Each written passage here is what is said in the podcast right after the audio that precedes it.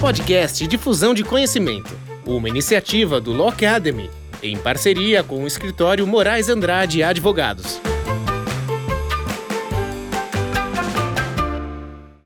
Oi, Ricardo, Danilo. Eu queria é, inicialmente agradecer a disponibilidade de vocês e dar as boas-vindas para esse nosso primeiro episódio de um projeto é, que nós estamos chamando de difusão de conhecimento, que é uma iniciativa é, do escritório para que a gente possa, é, num espaço curto de tempo, 20, 30 minutos, tentar discutir o que é, é essencial ou mais relevante sobre temas do dia a dia que têm impactado as empresas, o mercado e a sociedade. E a ideia nesse momento é trazer o tema uh, do direito do consumidor e questões de tecnologia, uh, dois temas que estão sendo recorrentes em todas as discussões uh, de diversos setores empresariais, e aproveitando como um gancho dessa conversa a comemoração do Dia Internacional do Consumidor. A, a, a, ideia né, de unir dois grandes pensadores, dois grandes professores e pessoas que vivem não só a academia, mas o mercado no dia a dia, poder, enfim, ter essa experiência uh, do, assim, do que está acontecendo no movimento uh, nacional de defesa do consumidor, sobretudo na temática de tecnologia. A gente tem uma questão muito uh, hoje em pauta, que é a Lei Geral de Proteção de Dados, a implementação dessa Lei Geral de Proteção de Dados, os consumidores cada vez mais preocupados e ciosos dos seus dados. Nós temos notícias a todo momento de vazamento de dados. Uh, isso vem ao lado uh, da própria criação e implementação de uma autoridade nacional de proteção de dados. Uh, e nessas situações se colocam em xeque as seguintes questões: afinal de contas, num vazamento de dados, quem cuida disso? É a Autoridade Nacional de Proteção de Dados? É a Senacom? É o Procon? É, hoje nós estamos no dia 24 de, de março, gravando essa conversa, e essa semana a Secretaria Nacional do Consumidor fez um termo de cooperação com a NPD. Então, é, nesse resumo, né, já que a nossa conversa é curta, é, para onde vai a Política Nacional de Defesa do Consumidor e a relação dos órgãos de defesa do consumidor? É, e como esses órgãos de defesa do consumidor vão interagir com uma nova autoridade, que é a Autoridade Nacional de Proteção de Dados, nesse tema sensível que é para todos nós a proteção de dados em um caso de vazamento, como nós vivemos, quem vai cuidar? A NPD, Procon, Senacom? O consumidor vai demandar a empresa junto a esses órgãos ou o consumidor vai optar em demandar a empresa na justiça? Isso vai virar uma nova onda de ações judiciais e reclamações de consumidor.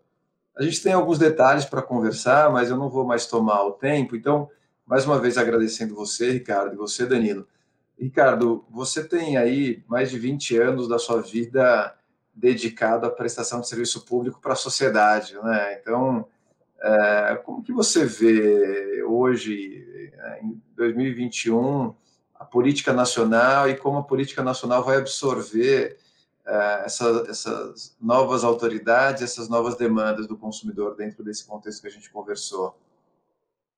É, Bom, Vitor, obrigado né, pelo convite. É uma alegria estar aqui com você, com o Danilo, né? E a gente poder compartilhar algumas reflexões. Então, parabéns pela iniciativa, pela iniciativa do escritório, né? Acho sempre muito importante trazer o debate, estar tá à frente, né? Não só ser, ser, ser puxado por uma agenda, né? Mas ajudar a olhar para essa agenda de uma forma diferente então eu vejo com muito, muito bons olhos esse, esse, esse tipo de iniciativa, sobretudo privada, né? porque é exatamente essa colaboração que nós precisamos. Né?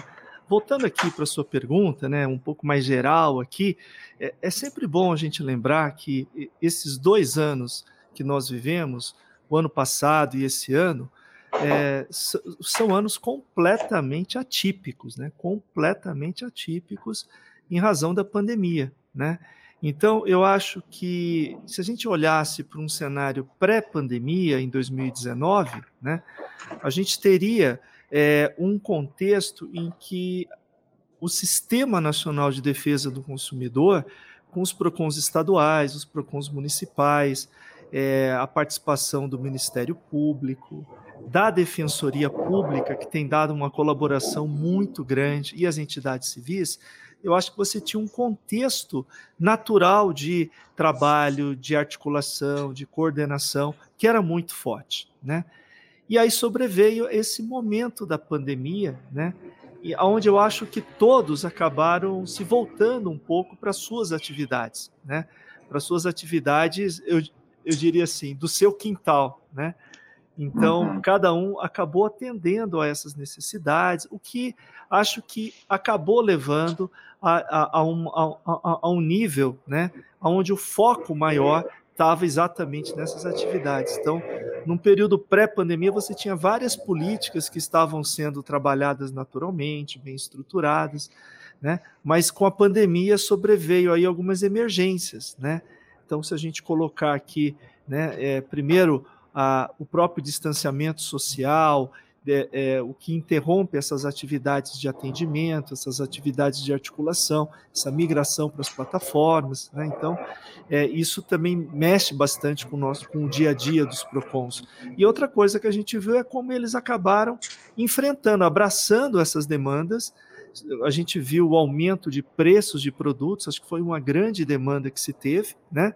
é, o aumento do preço de produtos, até questões mais simples, como é, os contratos escolares, os contratos de cursos livres, a negociação, a renegociação de inúmeros serviços. Então, a gente viu que o ano passado os PROCONs ficaram voltados quase que exclusivamente para esses tipos de demanda relacionadas diretamente à pandemia. Nesse segundo ano que inicia, eu acho que eles começam a olhar é, para os casos é, que são graves. Né? É sempre importante lembrar que, do lado dessa emergência da pandemia, casos graves sempre vão chamar a atenção dos órgãos de defesa do consumidor. E acho que nós tivemos casos graves em relação à privacidade, sobretudo com esse vazamento de dados. É, que ocorreram nesses anos. Então, mesmo diante de uma situação como essa, eu acho que surge aí né, é, uma, uma, uma, uma demanda né, que não é, é, digamos assim, provocada pelo consumidor, mas aqui uhum. provocada uhum. diretamente pelo fornecedor. E acho que isso vai demandar, né, como tem demandado, várias iniciativas dos órgãos. O que é importante é que nós temos um, um sistema, um microsistema de proteção de dados. Acho que Danilo vai falar isso muito melhor do que eu, entende muito melhor do que eu, mas eu consigo sentir esse microsistema e para que todo o microsistema possa funcionar para bem do consumidor, é fundamental que haja uma coordenação mínima desse microsistema. Né? Então, aí nós temos tanto a Autoridade Nacional de Proteção de Dados, como também a própria Senacom, que precisam e que podem exercer, juntamente com os PROCONs, toda essa coordenação para que se tenha uma racionalidade maior. Mas, de novo, né, Vitor?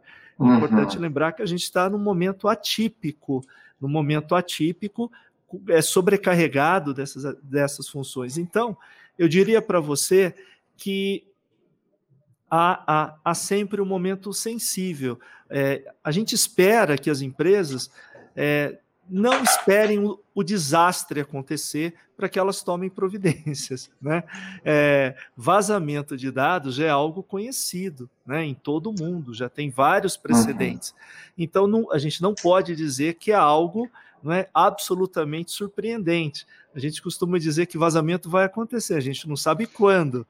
Então a gente espera minimamente que também haja uma, uma coordenação por parte das empresas em torno desse tema. Então é, é um pouco nesse sentido que eu penso. Tá. Deixa eu só antes de passar para o Danilo, é que a gente já está tão habituado com o tema, mas eu não sei se todos aqueles que vão ouvir estão.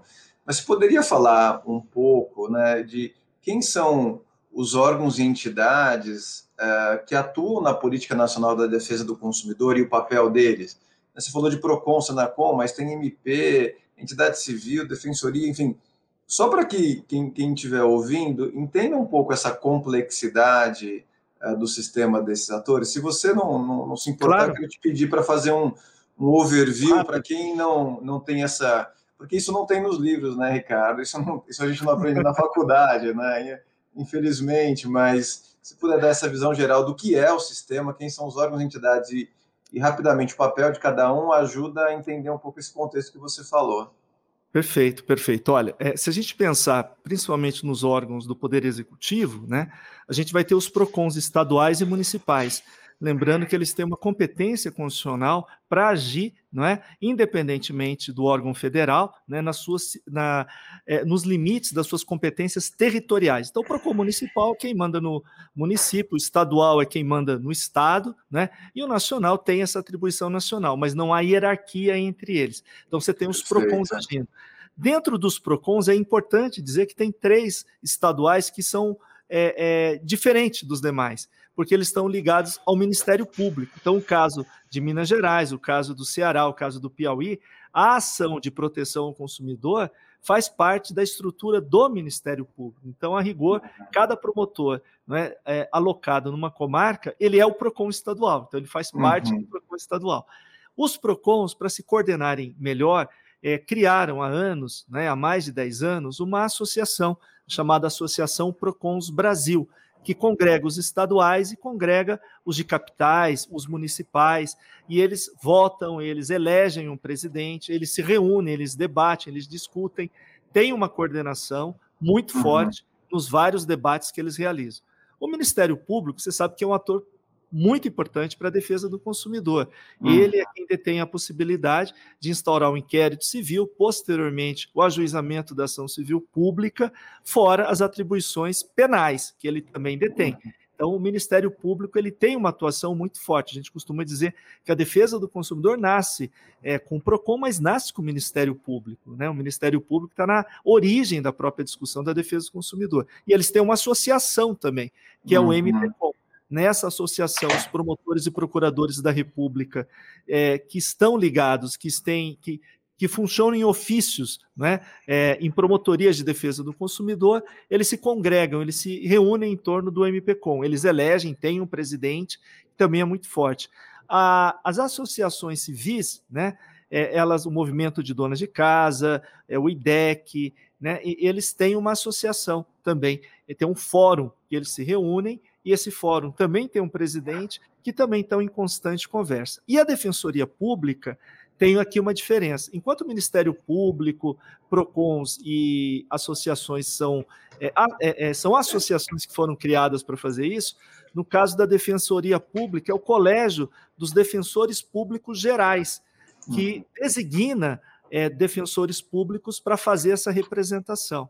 E desde o ano passado, né, a partir de uma iniciativa de Minas Gerais, é, essas associações, é, a, o Ministério Público, os PROCONs, a Defensoria Pública e as associações, eles têm um grupo que eles se reúnem rotineiramente para fazer esse debate. Então, toda essa articulação ela é feita por todos esses atores. Eles recebem demandas, discutem problemas e, principalmente, eles trocam, eles compartilham informações, o que é muito importante é, para o consumidor. Só para não esquecer, juntamente com esse grupo que foi criado lá em Belo Horizonte, se soma também a OAB. Né? Então, o Conselho Federal da Ordem dos Advogados do Brasil, ele também participa desse foro, né, desse grupo, desse comitê de defesa do consumidor, que é a reunião de todos os grandes, é, é, digamos assim, todas as grandes entidades de representação. Então, tudo isso é o que a gente diz que faz parte desse sistema. Né? Uhum. Ricardo, obrigado. É, Danilo, deixa eu aproveitar o, a fala do Ricardo, né? Nessa, nesse cipoal aí de órgãos e entidades, né? A, a Lei Geral de Proteção de Dados, no, salvo engano, no artigo 52, parágrafo 2 ela fala que a aplicação de sanções administrativas eh, não impedem a atuação de sanções com base no Código de Defesa do Consumidor. É, como é que você acha que a autoridade, né, a gente já tem algum, algumas experiências né, recentes de vazamento, como é que você acha que a Autoridade Nacional de Proteção de Dados vai se portar? Ela vai dialogar com o Sistema Nacional de Defesa do Consumidor? Você acha que a gente corre o risco de ter aí múltiplos sancionamentos, mais ações de consumidores? Enfim, como é que você vê né, esse atual estágio de implementação da lei, essa, essa relação próxima que tem com o tema do consumidor e, e esses fatos né, mais agudos de vazamento, responsabilidade administrativa e civil disso, disso tudo. Como é que você, como é que você olha para isso tudo e dá uma, e dá uma solução ou um encaminhamento para isso? Ô, Vitor, antes de tudo, prazer estar aqui falando contigo, terceiro convidado, mais ao lado do meu amigo Ricardo Manchita.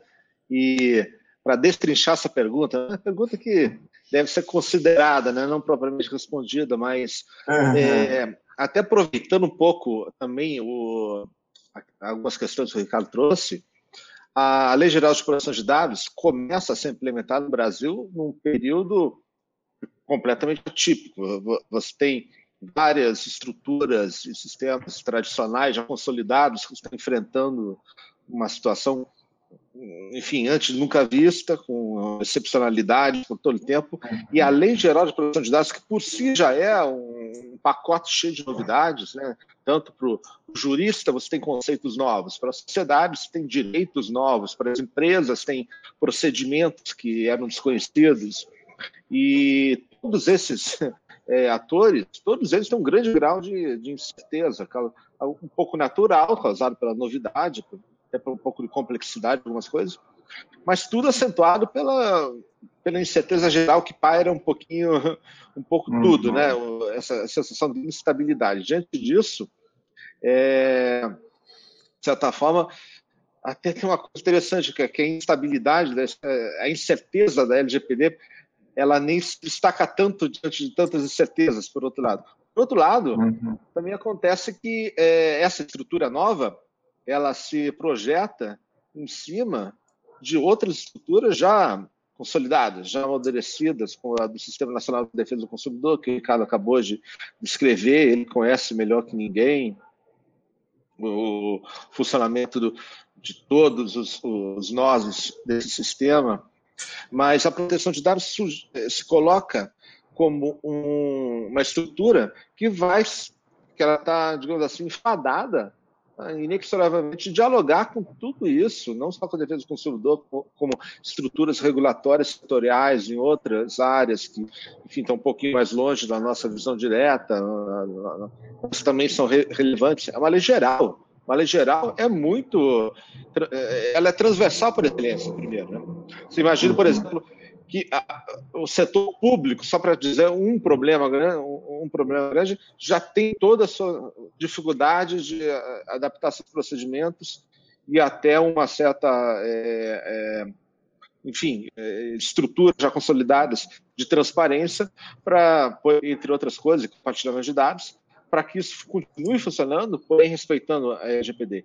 Então, aqui, parece que a LGPD se coloca como uma estrutura auxiliar que vai estar fadada, condenada a ter que dialogar. Esse, esse uhum. diálogo, pelo menos formalmente, parece que já foi iniciado. Uhum. Essa semana, a Secretaria Nacional do Consumidor já assinou termos de colaboração né, com a NPD e me parece que não há outro caminho, enfim, não haveria outra alternativa para a NPD se não fazer esse tipo de, de uhum. acordo, mas o fato é que o que, que vai ser do acordo desse, tudo depende da, da, da sua implementação.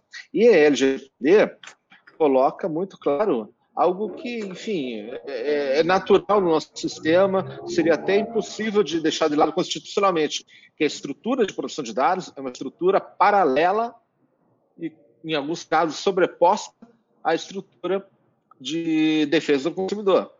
Onde você tem o um tratamento de dados do consumidor, você tem uma questão de proteção de dados e uma questão de direito do consumidor. Elas vão estar sempre juntas.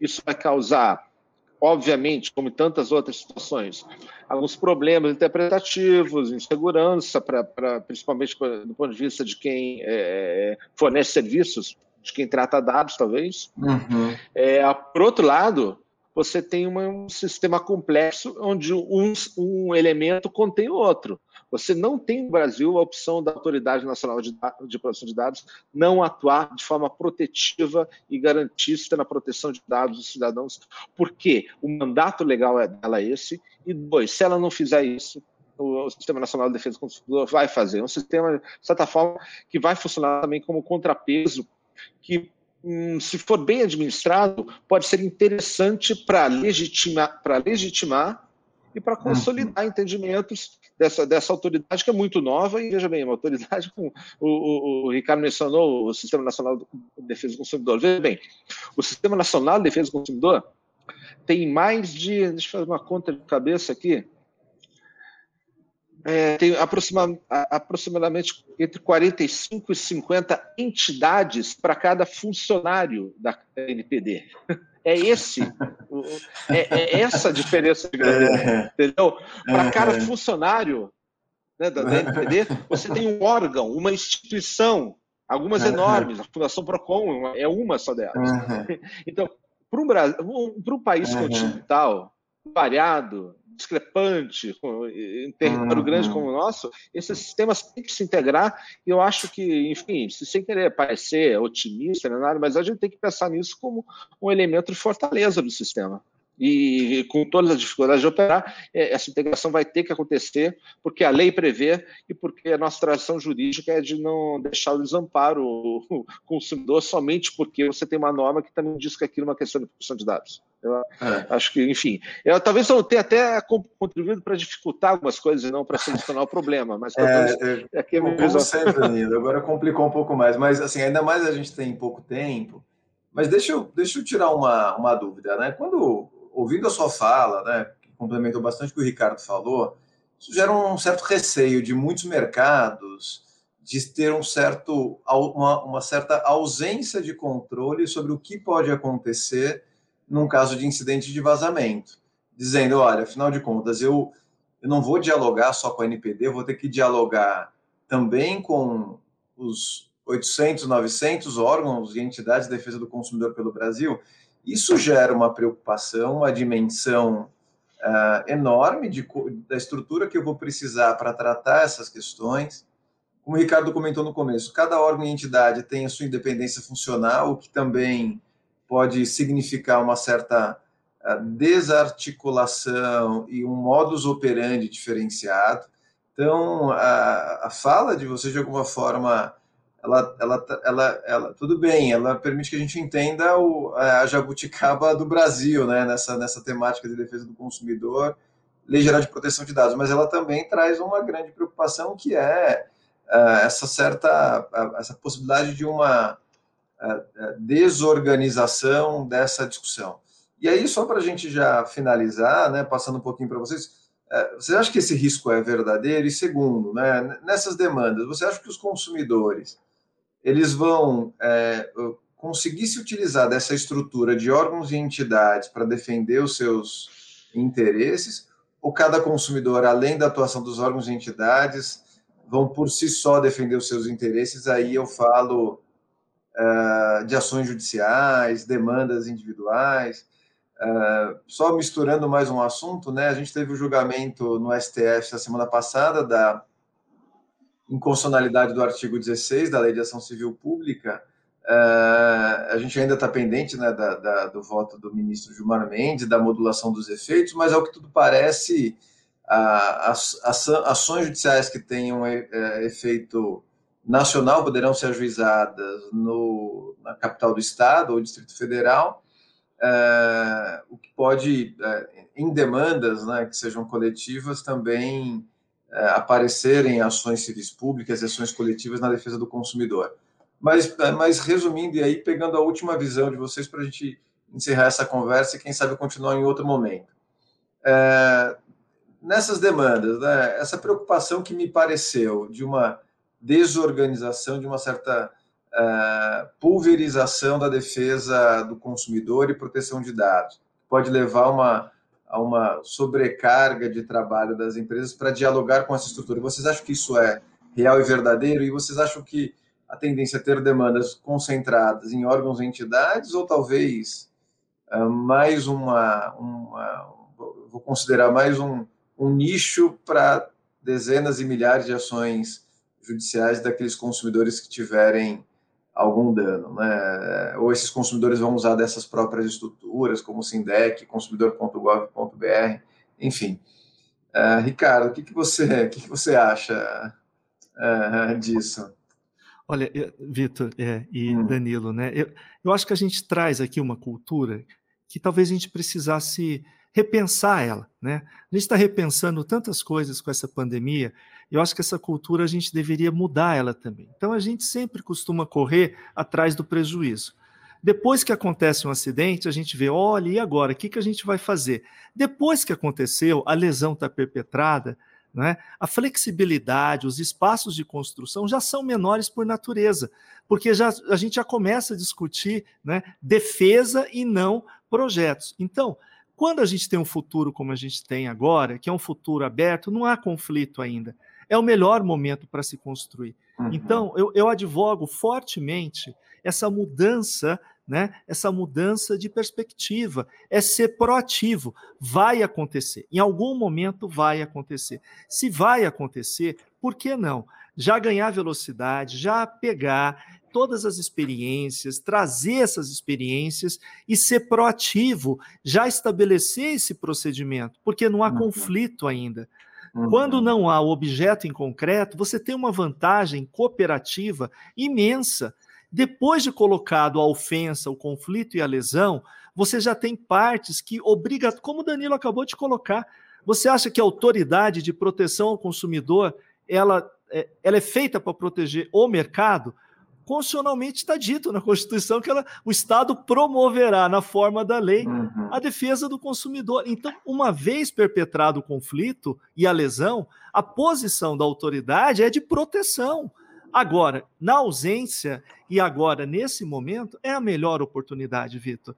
Uma mudança de olhar faz toda a diferença. É o conceito que muda as coisas. Se a gente aproveitar esse momento de agora, as experiências que nós temos no, fora do Brasil. Né? Acho que o Danilo entende, viveu na Itália, sabe o que é uma autoridade de garantia, já lidou com inúmeros conflitos, você também já acompanhou.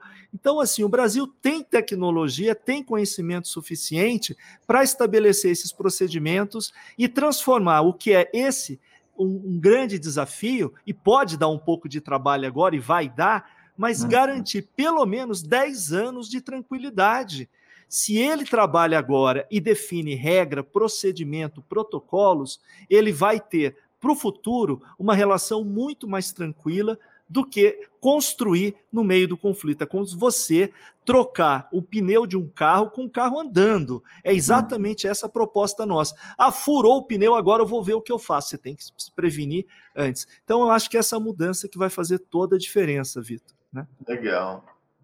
Danilo, e você? Como é que você acha que vai, vão ser essa, esse diálogo das empresas com todo esse uh, arcabouço aí de órgãos e entidades, as demandas dos consumidores, se vão se pautar por isso, ou, ou talvez é o caso de planejar uma mudança ou uma organização diferente, como o Ricardo uh, falou? Na fase da, da aplicação para valer da lei de proteção de dados, um pouco pela porta do, do, do do, do mais assustador, vazamento de dados homéricos, fraude, é, intensificação de fraudes, etc.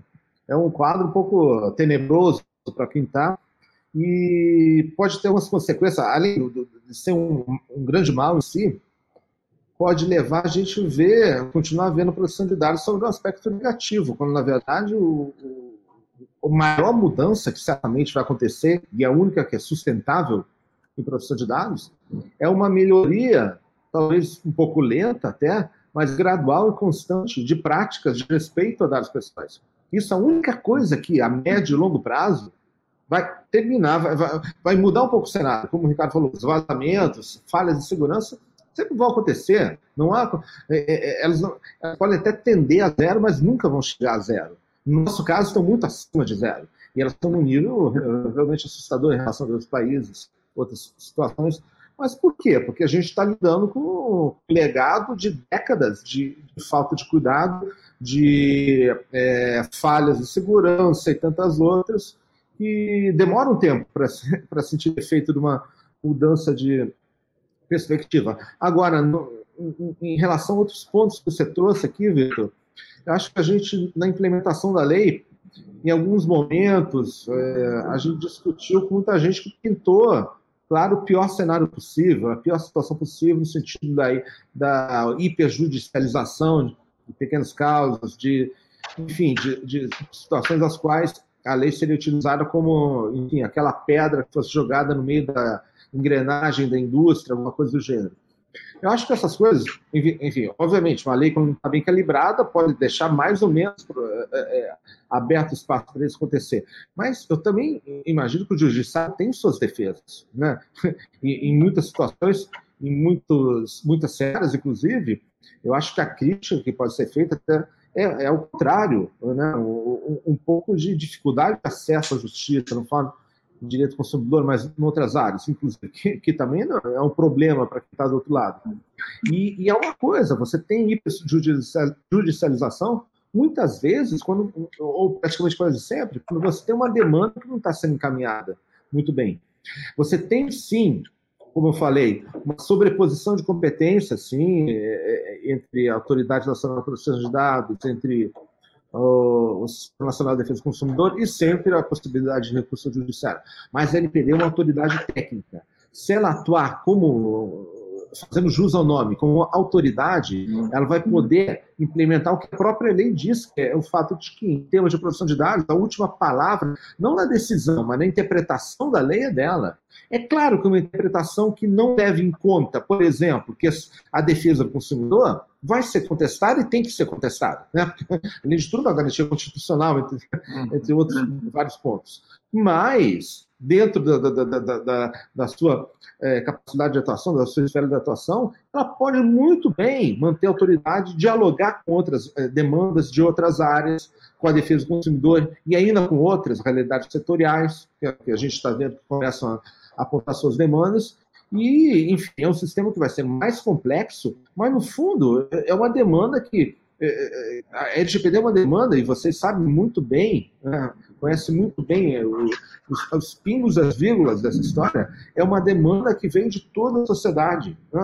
Mesmo aqueles que têm medo da judicialização hoje em dia, que o justificado, em muitos pontos até, sabem que, por outro lado, não era possível deixar de lado a, a implementação de uma lei a respeito. O desafio é grande, é claro, mas eu, eu, eu, eu não acho que é excesso de otimismo eu pensar que o pior cenário possível não é não é realista. Eu não acho que seja, porque essa é uma demanda real e você tem contrapesos, contrapesos e várias formas de diálogo que podem ser utilizados como única forma, aliás, de você encaminhar essas questões. Eu acho que todos aqueles que forem ouvir esse esse bate-papo vão poder ter uma dimensão do sistema nacional, a atuação do sistema nacional como um todo, na temática da proteção de dados, os desafios da implementação da lei e o que o Danilo falou bem, esses modelos de pesos e contrapesos. Né? Acho que uma visão bem uh, racional e razoável da lei, acho que tira um pouco essa preocupação, essa onda de, de pressão ou de terror do que pode acontecer. Né? Acho que a gente pode é, esperar uma implementação é, bastante equilibrada da lei com é, as outras leis existentes, da NPD com órgãos e entidades já consolidados. Para mim, enfim, que já, né, já tinha discutido esse termo algumas vezes, é, aprende mais ainda nessa conversa e eu tenho certeza que vai ajudar bastante quem ouve essa conversa também. Então, obrigado, Ricardo, obrigado, Danilo, e até uma próxima. Podcast Difusão de Conhecimento, uma iniciativa do Law Academy, em parceria com o escritório Moraes Andrade Advogados.